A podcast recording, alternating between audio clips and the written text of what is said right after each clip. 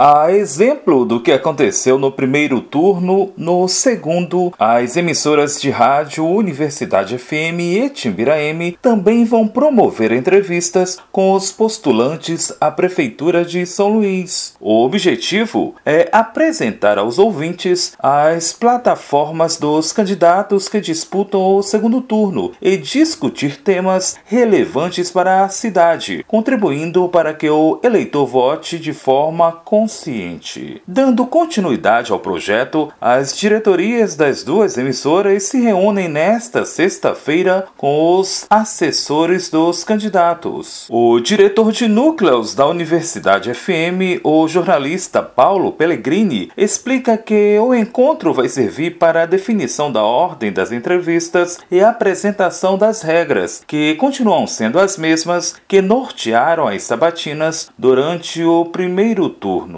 A reunião com o propósito de estabelecer a ordem das entrevistas dos dois candidatos do segundo turno nas rádios Universidade e Timbira. A dinâmica será a mesma das entrevistas do primeiro turno. Os candidatos darão a entrevista na Rádio Timbira e a Rádio Universidade vai retransmitir ao mesmo tempo, em forma de sabatina, com o mesmo tempo de duração, cerca de uma hora, e, enfim, com as pautas importantes que precisam ser discutidas com a cidade. A entrevista só não vai ser ao vivo e presencial quando houver emergências de saúde, observa Pellegrini. Como nós sabemos que um dos candidatos apresentou um quadro de positivo de Covid-19, é, a presença do candidato no estúdio ainda está em aberto em relação, em função desta questão. Mas caso não seja possível que a entrevista seja presencial com esse candidato, ela será feita de forma remota, como foi no primeiro turno com outro candidato que também apresentava